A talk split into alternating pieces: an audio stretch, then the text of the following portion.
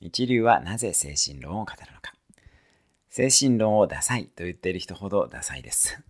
一流になればなるほど精神論をバカにしませんが、三流になればなるほど精神論をバカにします。ある程度の技術力や経験がある人たちが競えば、最終的に勝つのは精神力がある側です。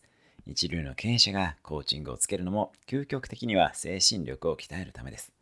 精神力はセルフマネージメント力でもあります。銃の力を持っていても銃を出し切れなかったら意味がないです。